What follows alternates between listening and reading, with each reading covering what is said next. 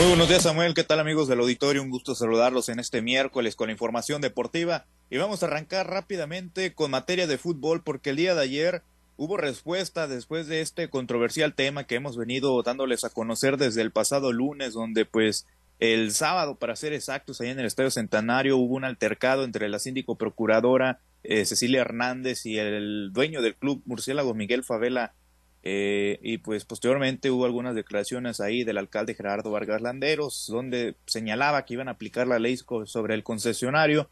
Y bueno, el día de ayer hubo respuesta por parte de Miguel Humberto Favela Galindo, que dio a conocer que el proyecto de murciélagos que compite en la Liga Profesional del Fútbol Mexicano ha quedado suspendido hasta que se defina el futuro del equipo, así como el de la concesión del Estadio Centenario.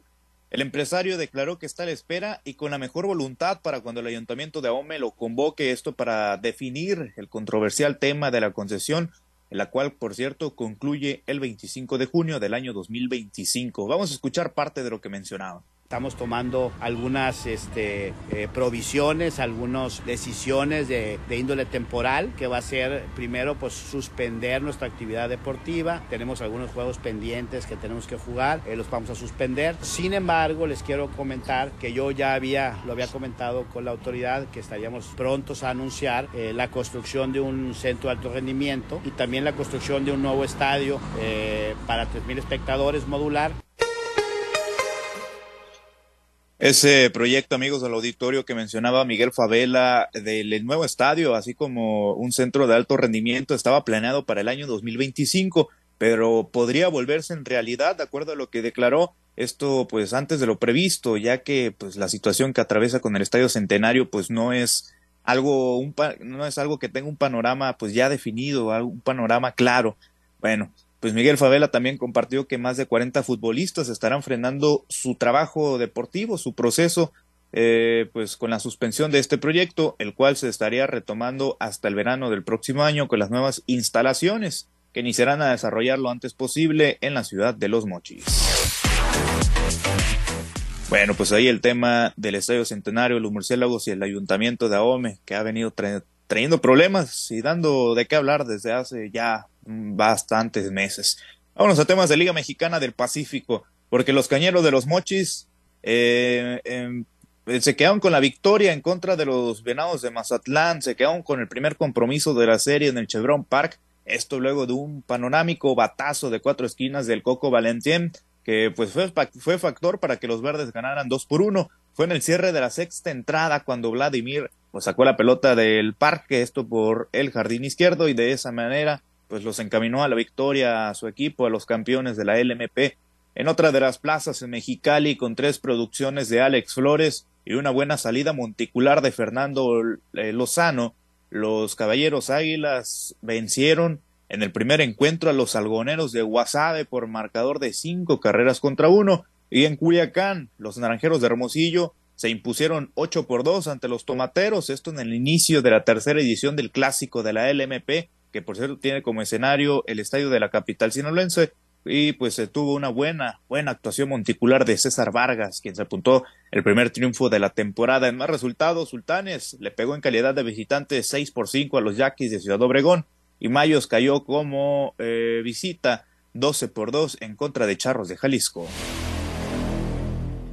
Vámonos a otros temas. En grandes ligas, compartirles que el sinaloense José Luis Urquidi es uno de los peloteros elegibles para el arbitraje y los Astros de Houston, pues busca mantener a este pelotero y a otros elementos importantes, esto para seguir, pues por, supuesto, peleando en los primeros planos de las ligas mayores. Ante esto, el equipo de los Astros ya reveló los nombres de siete jugadores en los cuales pues les ofrecieron contrato para la siguiente temporada. En dicha lista se encuentra el mazatleco José Urquidi.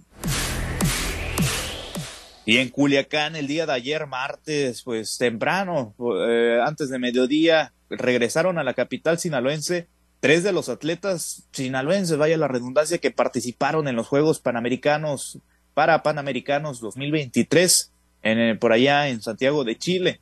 Los culichis, eh, Elsa Koyama y Benjamín González, pues estuvieron ahí arribando a la ciudad de Culiacán, además de la guasavense Paulette Mejía, todos ellos se mostraron muy, muy contentos, muy contentos por su participación en este evento de talla internacional. y sobre todo por la experiencia ¿no? que adquirieron al competir en estos para panamericanos. Vamos a escuchar declaraciones por parte de la medallista de bronce guasavense, eh, Paulette Mejía. Sí, fue una experiencia muy bonita hacer mis primeros Juegos para Panamericanos, la verdad, y traer este resultado que es un tercer lugar. La verdad, eso es algo maravilloso. Um, es orgullo más que nada porque a mis 18 años saber todo lo que estoy logrando es algo muy emocionante.